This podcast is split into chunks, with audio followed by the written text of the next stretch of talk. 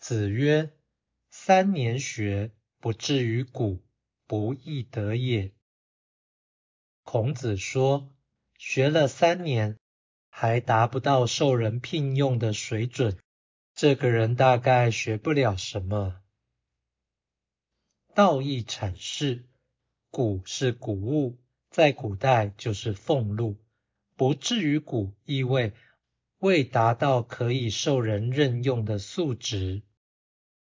不亦得也是承接三年学而来，亦即学不亦得，也就是学习所得甚少。本文含义简单，但也常常遭到误解。这是因为孔子此言富有“才成于天”的意思，这不是凡人乐意接受的说法。在古代，求学与入仕关系紧密，有学便有职，义利常两全。